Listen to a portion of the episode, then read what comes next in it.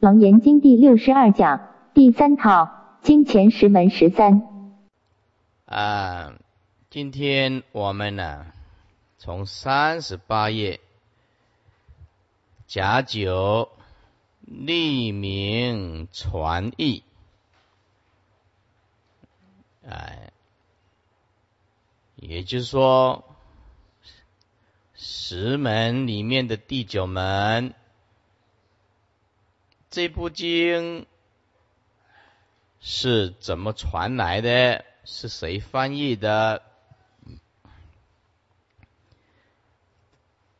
立名传译，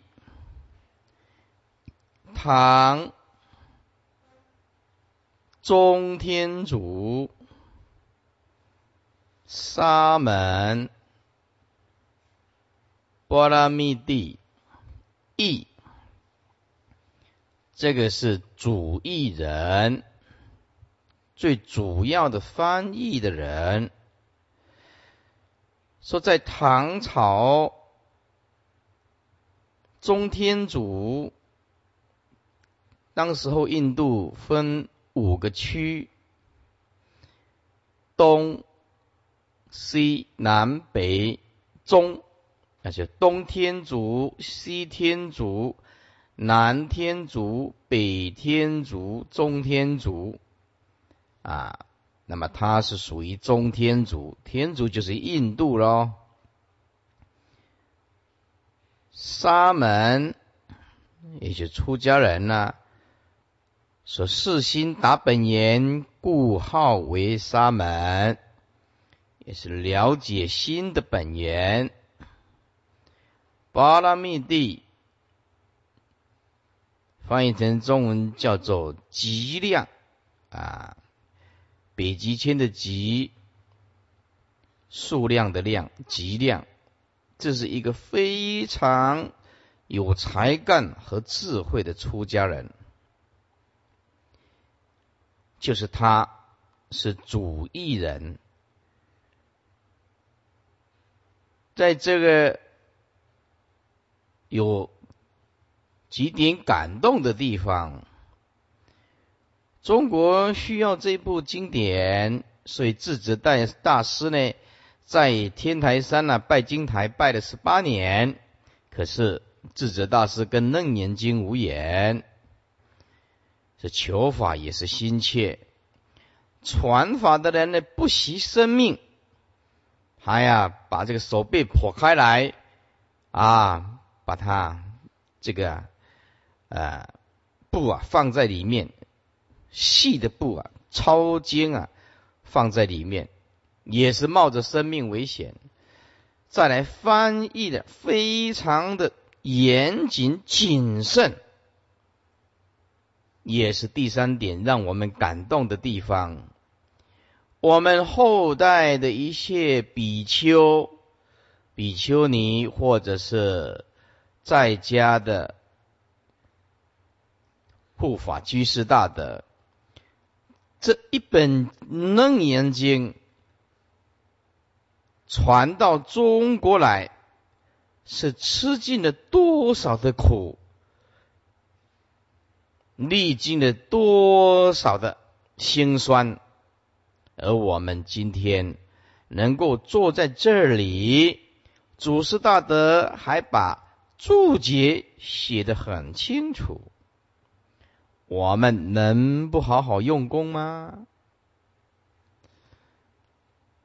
这就是我们要珍惜的因缘。看底下，唐是朝号，也就是唐朝，纪时也。按《易经突记》，此经翻译在。唐朝。这个《易经突记》啊，我查这个佛学大词典呐，我念一下：凡四卷，唐代静脉，静就是左边一个立，右边一个青，青色的青，脉呢就是泰国的北部清迈的迈。哎，唐代静脉传，这提手旁啊，就是传。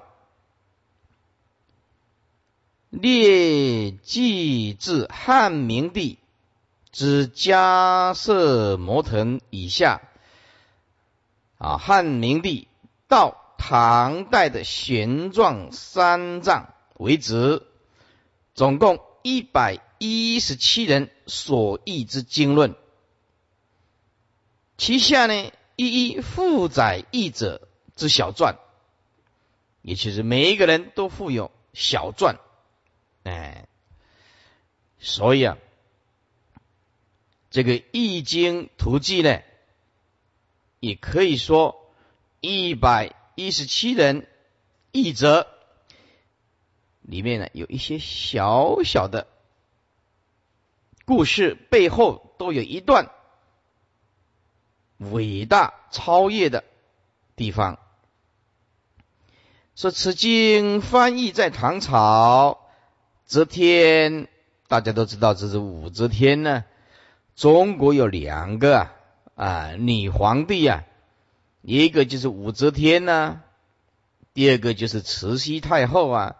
慈禧太后虽然不是皇帝呢，但是等于她在掌权呢，她垂帘听政啊，所以啊，几乎通通她在处理的。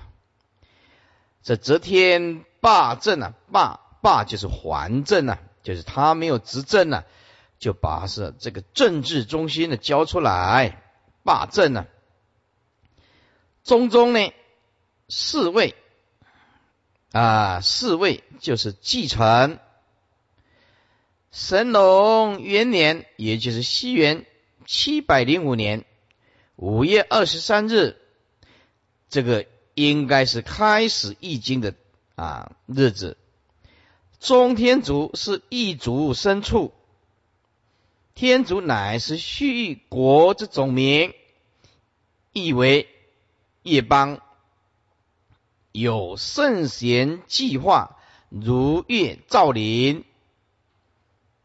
地当是南阎浮提的中心，也就是今之印度，有九万余里。诸位，他们的这个技术啊，跟我们现在的公里数是不一样的。他们这里的里呀很小，所以九万余里。如果你把它看成九万公里的话，那就超过我们整个地球的啊这个圆周了。我们环环绕这个地球啊，这四万多公里。那么这个九万余里呢，当然是。里数呢是应该是很小，不是我们现在所计算的公里啊。是分东西南北中五区，共七十一国。那么是七十一国，就是一个一个小国，一个一个小国，这样加起来，师就是波罗蜜地，乃是中天竺人，为祥和国。沙门乃是出家修道者之通称也。此因勤习为勤修戒定慧，熄灭贪嗔痴。啊，如果我们出家人做到了这几个字，才堪称为一个沙门，也就是勤修戒定慧，要熄灭呢。贪嗔痴，哎，所以我们一个比丘或者是一个比丘尼啊，常常动念生气呢，其实已经不够资格了。为什么呢？要熄灭贪嗔痴了。又云：四心达本源，故号为沙门。啊，了解心的本源，那么就是清净自信啊，故号为沙门。是这沙门两个字，所以不容易称呼。如果不修戒定慧，也不断贪嗔痴，一心本源也未达，皆愧称为沙门。所以啊，要称为沙门呢，可不是一件容易的事儿。一族则堪当此称。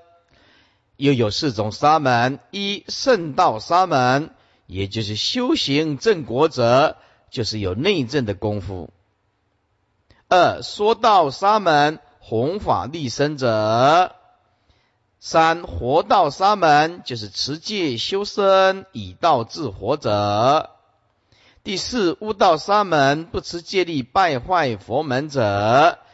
所以，凡是一切出家众听到这个，都应当。约束自己的身口意，检视自己的行为。一族则属于前面三种。三十九页，巴拉密地一族别名，此因极量，乃是才智深也。我们人活着要有智慧了，有才干，有智慧。一则义也。啊，就是翻译改变的意思，把梵字为华文啊，翻梵字为法文。注意啊，底下加两个字“知音”，哎，就是把梵字翻作华文的音声。譬如说“摩诃波罗波罗蜜多”，哎，如果他不翻译，说“大智慧到彼岸”。但是他没有翻译成中文，只有翻译摩诃般若波罗蜜多。哎，他只有翻译到这个阶段而已。所以这个华文呢，后面要加知音，它只有音声翻译这个梵文的音声，翻梵音为华语之音，所以有翻字还有翻这个音的差别。细语字于此全书啊，就像我们呢看这个范本呢，我们完全看不懂。如果没有祖师大德啊，来牺牲小我，吃尽苦头来翻译成呃中文，我们哪看得懂啊？要不然明天大家翻译发一本范文，打开哇，一个字也看不懂啊，是不是啊？所以呢，我们要特感谢这些易经的祖师大德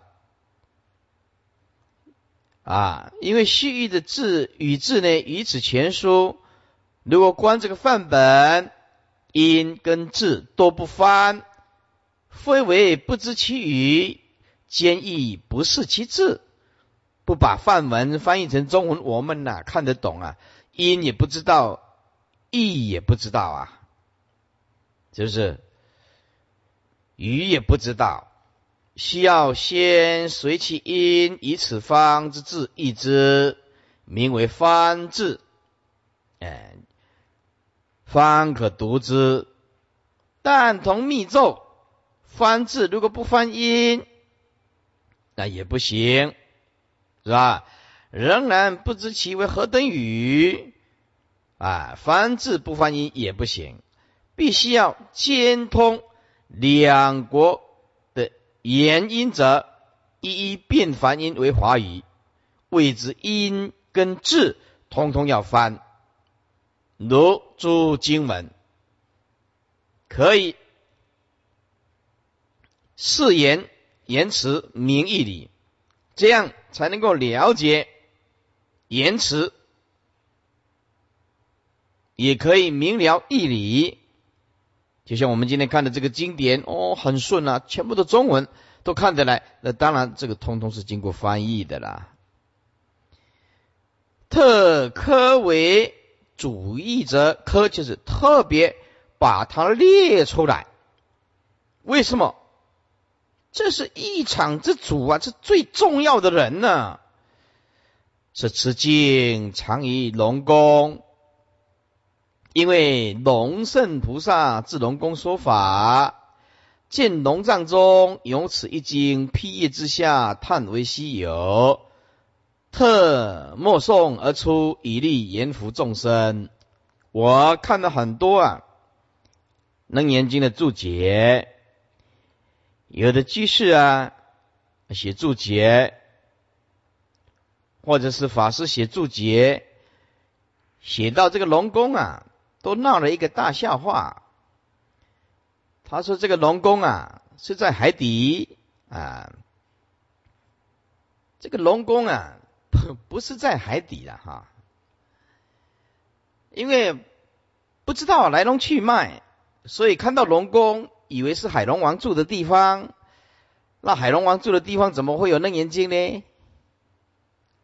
啊，就不知道它的出处，哎，不知道。这龙宫是什么呢？这是我自己在国家地理频道还有 Discovery 频道看到的。哦，这龙宫原来是这样子。这个思路啊，思路啊，从咱们中国啊延伸了。一直到中东，这也是佛法的路线，也是丝路的路线。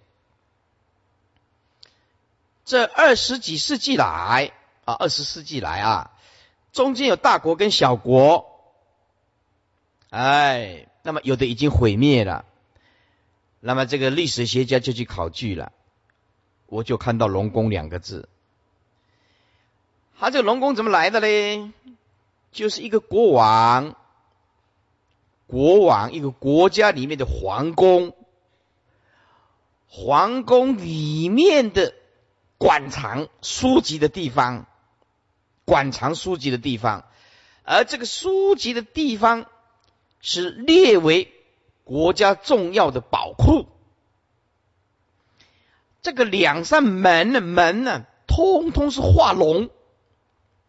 表示吉祥和皇帝出入的地方，也就是国家皇宫里面的图书馆，大门东通是画龙，画这个咱们中国这个龙，包括四周围的柱子，通通雕这个龙像，画这个龙，雕刻这个龙。啊，我现在才了解。龙宫原来就是皇帝宫殿里面特别保护的一个图书馆，而这个馆都是画龙啊。以前看到这个龙宫啊，始终就是不知道它到底是问题出在哪里。海龙王，海龙王那里怎么会有楞严经呢？啊潜水艇下去，现在的科技这么发达，跑到几千公尺底下也没看到龙宫啊！啊，现在知道了，原来这个龙宫是皇帝保护住的一个图书馆，算国库啊，典藏的地方，而列为重镇，二十四个小时都派兵站在外面。任何一本书带出来，就会砍头，会杀头啊！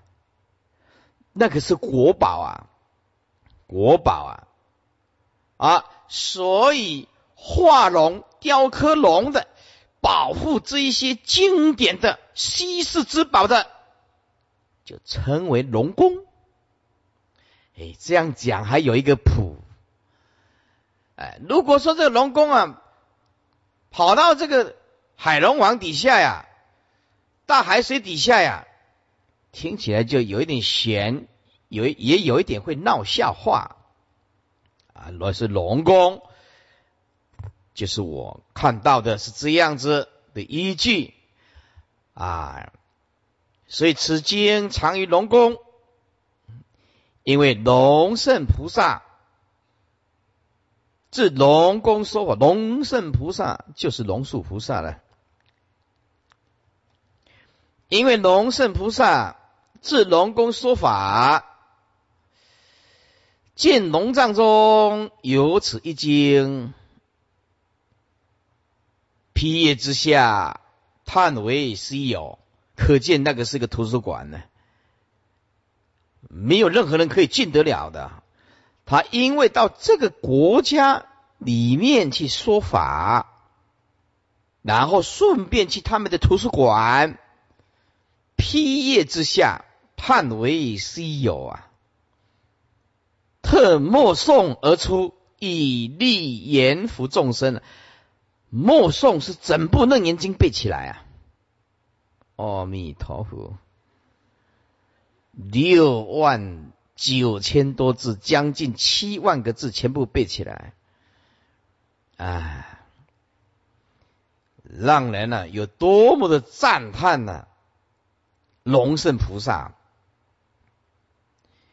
所以特默诵，因为拿不出来，拿出来要砍头，只好用背的，以利言福众生啊！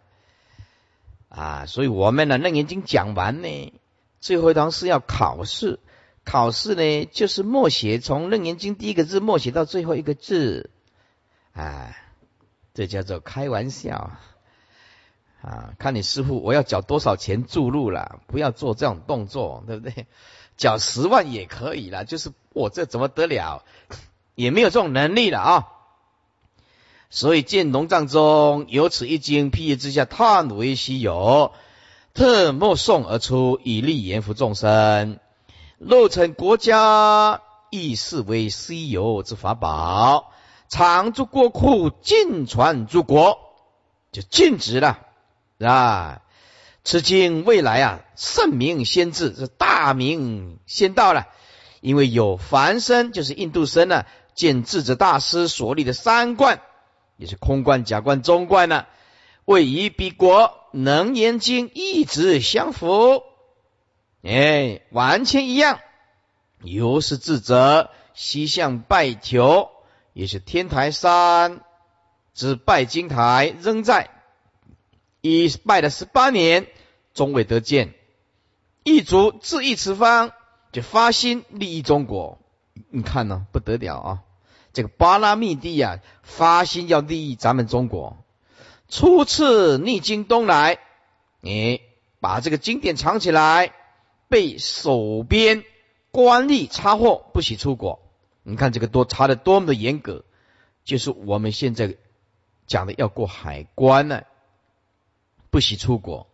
而弘法之愿愈坚，精进愈力，也越有力量，越坚强。乃用极细的白蝶，蝶就是外国细毛布，叫做蝶，很细很细的。啊，这个毛布，细毛布，就是我们现在的啊，类似我们现在的啊，很好的料子的布，维系的上上等的布，哎，占的空间的很小很薄，可以抄字的，书写此经啊，破薄浅长，这个薄呢？就是接近肩膀的啊，上肢，哎，上肢的肢会写吧？肢左边一个肉，右边一个支票的支啊，这接近肩膀的上肢，叫破脖，就是啊，我们的手背啦，就是我们所讲的，把它藏起来。这开刀破开以后呢，藏起来，把它卷起来，外面同用一层保护着，保护者，哎，放进去。等到这个窗口平复呢，再请出国。这个官吏呢，搜查不着，乃得航海而来，在唐神龙元年，也就是西元七百零五年，来到啊中国南边的广州。是刚好就是方向，哎，是姓房的宰相，以前干过宰相啊。也房相，则就是官吏因过降职调遣到边远的地方，叫做则。我们现在直截了当叫做降职了。刚好房相就以前啊当过宰相的房龙。这个宰相呢，因为有过失，官被贬，然后被调遣到这个偏远的地方，在广州。知南前事，知就是掌管，就是负责的意思啊，负责南南边的权，本来是选官之事，叫做权。那么南是因为广州在中国的最南边，哎，所以意思就是说，他这个房龙这个宰相，那么有过失贬到广州来以后，是负责南边选官的事情啊，要挑选哪一个起来当官，哎，连这个翻译经典的事儿也是他一手承担，所以叫做知。南权是知就是掌管负责南边选官的种种事务，那么现在翻译经典也是由他承担，所以请于智子是，所以请到这个巴拉密地来这个智子是破钵出京，一臣速回本国，以解。边利之难，边利之难，因为这个异族潜藏出国，这个国王罪责守边的官吏，他会怪罪啊，所以速回愿以自身承担其罪。哎呀，读到这一段呢，让人感动莫名啊！人家为了传法，可以把生命豁出去，把所有的罪自己承担呢，自己承担呢。夫一族冒的艰啊，冒的尽冒尽艰苦。啊，不惜生命，正所谓重罚轻生呢，公莫大冤。我国众生均占法师啊，虽功成身退啊，未可忘其功。就我们呢要牢牢记住，人家多么的辛苦。我们中国的众生都沾到法师法的布施啊，他虽然是功成身退了，但是呢，不可以忘掉他的功德，而泯其名，名就是灭亡了。所以，故以手标以众圆心，圆心就是功德之出者，叫做圆心呢。因此呢，我们呢要饮水，要施言，感谢这个波拉密地。一二叫做欲与人，现在是把这个泛音。翻成华文之音，现在要把它翻译成中文，把这个音翻译成中文。乌常国沙门弥切释迦一语，乌常国啊，这个乌常就是一个国的名字。玄奘大师在他的传记里面叫做乌藏那，中国话叫做院，院就是我们所讲的花园。呢，也就是阿苏迦王之院右，院右啊，有围墙的园子。哎，围墙的园子，就称无常。在北天竺弥其世家，此云能降伏。诸位，单单这几个字啊，就值得我们警惕了。修学佛道就是能降服自我，而我们众生呢，都是做重复。没有意义的事儿，不能降服自我。在佛经有一段比喻啊，诸位啊，是很有趣的比喻啊。他说呢，有一只驴子，有一只驴子呢，来到了农场外边一个篱笆的外面，就看到了里边啊，很多的葡萄，成熟的甜葡萄，成熟的甜葡萄。他绕着四周转转转了，找不到入口，后来找到了，找到了什么？找到了一点点的入口啊，就是那个篱笆。有破了一点点，哎，他就想要进去吃那个葡萄，但是呢，体积怎么样？太大，体积太大，钻不进去。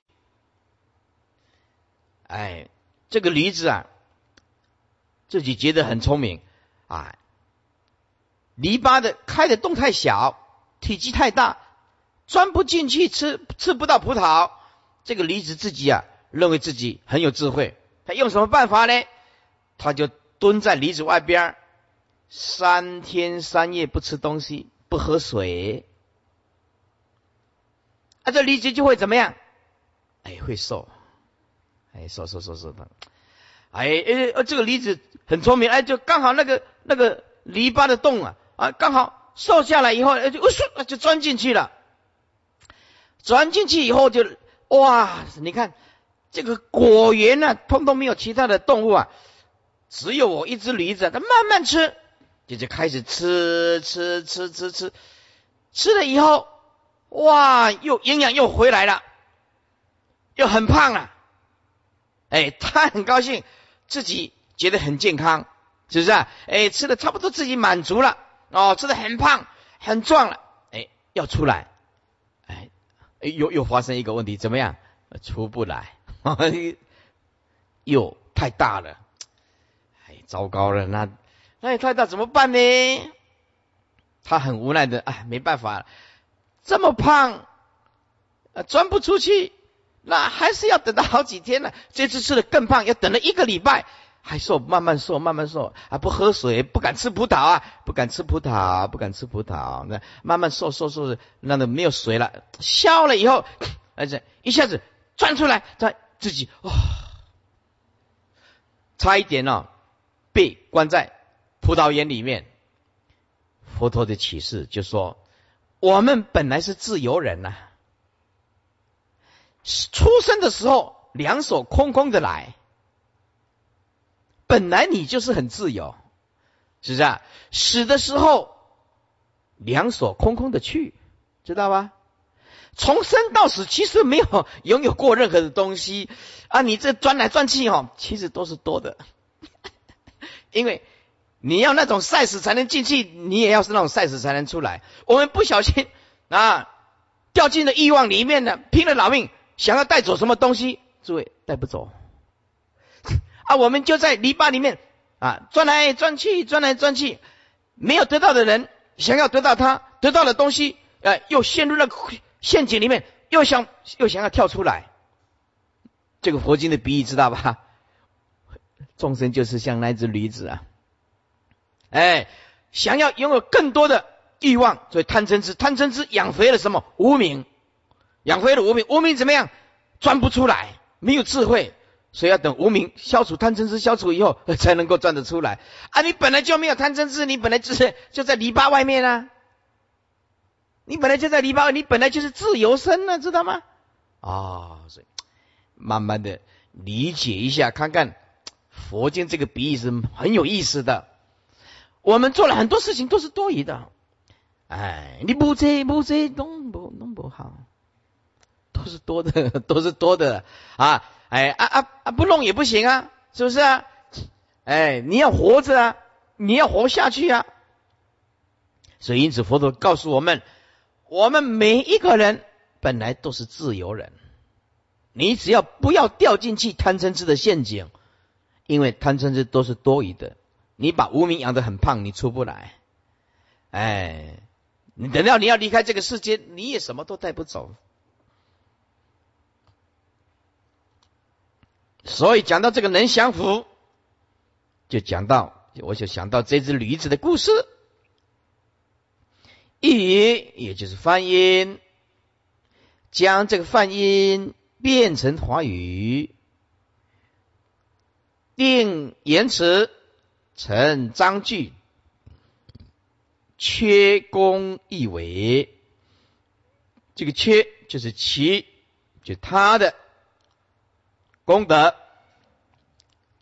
功劳也是很伟大的。如果他不翻译成中文，我们翻译也看不来。故以并列焉。这是乌禅国一个沙门出家众，叫做弥切释迦，把翻译的音变成我们看得懂的中文。所以，我们为什么要敬佛、敬法、敬身呢？这些经典呐，都是出家众用生命换来的。没有出家众这样子的翻译经典呢，我们看不懂了，看不来啊。所以你看这个易经师啊，几乎全部都是出家众。因此，为什么要晋升？就是这个道理啊。以三正一人。是罗浮山南楼寺沙门怀迪正义古本有正义人名一行，今为加入。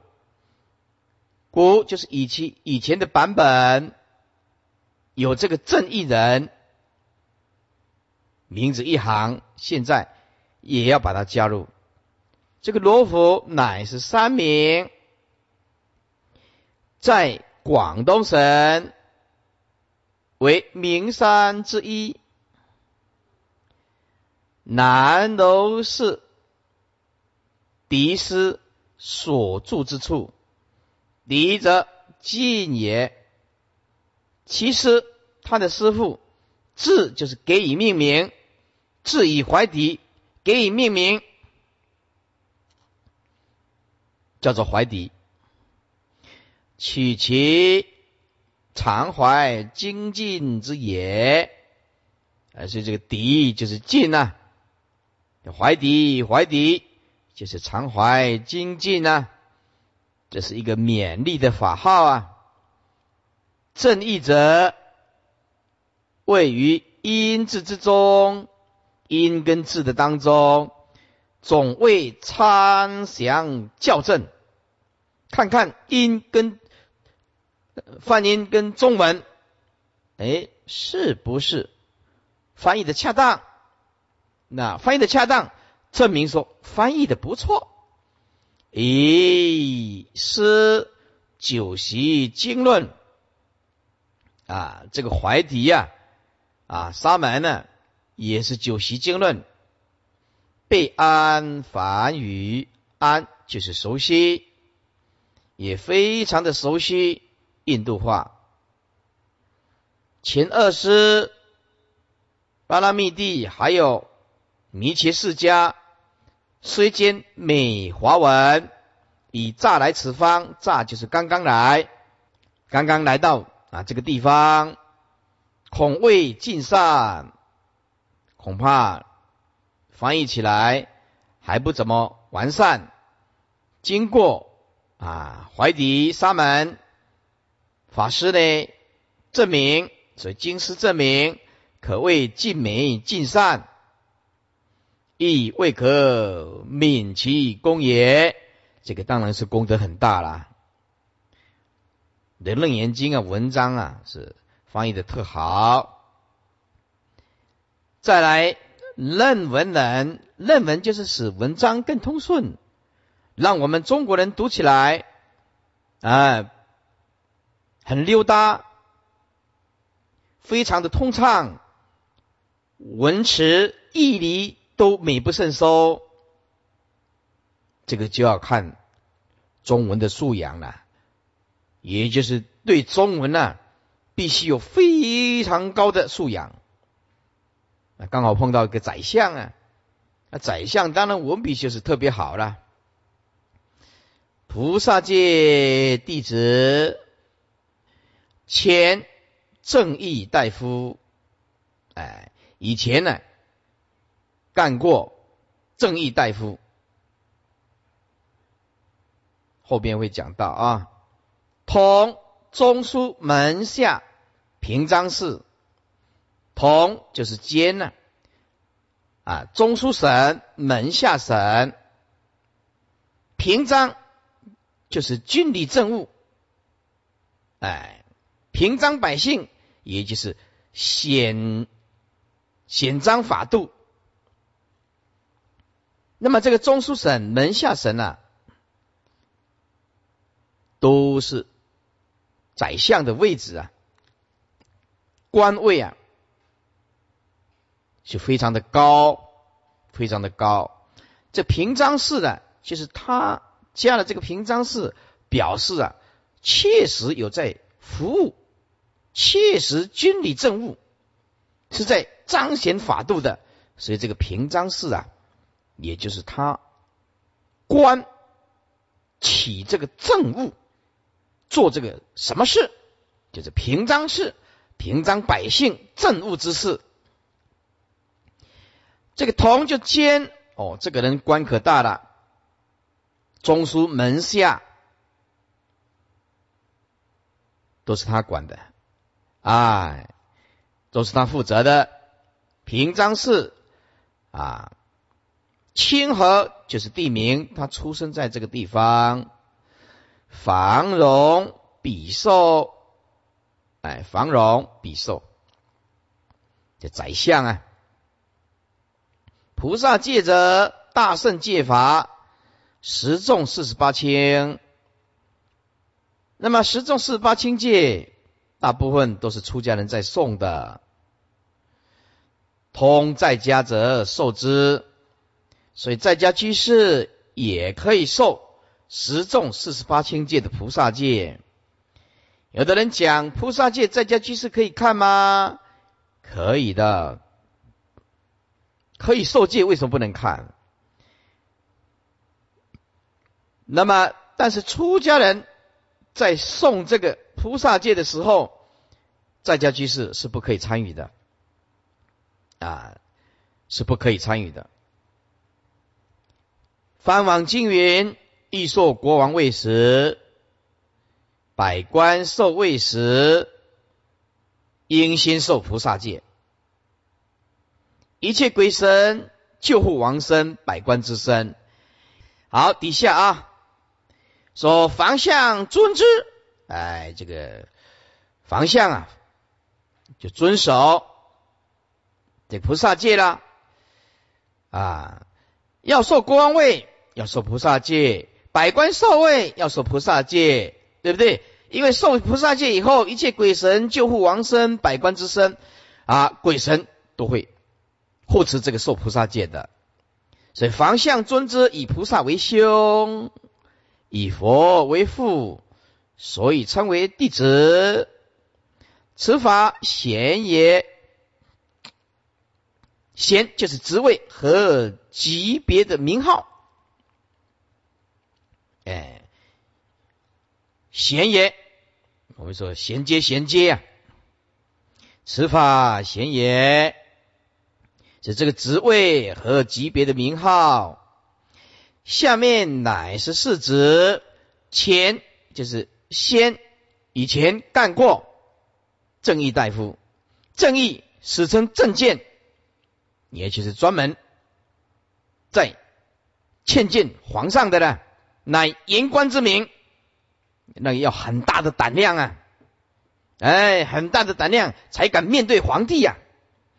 大夫则大政风化，扶庶人才，有维持世道，举荐贤能之者，就是选贤与能呢。哦，这个可是国家重要的职位啊。同中书门下，同就是监了。中书中书省门下省，二级内省啊。诸位啊，你不要看那个省呐，这个跟台湾省、广东省、福建省这个省是完全不一样的。你不要人家问中国有几个省，我们说两省呢，一个是中书省，一个是门下省呢。哦，那就是大笑话了。这个省是官位呀，哦，不能弄错啊。所以中书门下二级内神，左右相府之名，左右相府就左左边宰相，右边宰相了，是不是啊？这个官啊，可是一人之下，万人之上啊。中书省。哎，多长王言，皇帝讲什么，他记写下来，记录下来。门下神多出政事，哎，荣乃前经两项。哦，这官可是大了，中书门下都是他管的，故曰同。又辽左非辽。所谓官僚就是官员呢，左就是辅助的人呢，啊，辅助的人叫做左，哎，我们类似我们现在的随扈啊，是辽左非一呀，同意其事。平章是则平就君，章就是贤也。哎，贤也，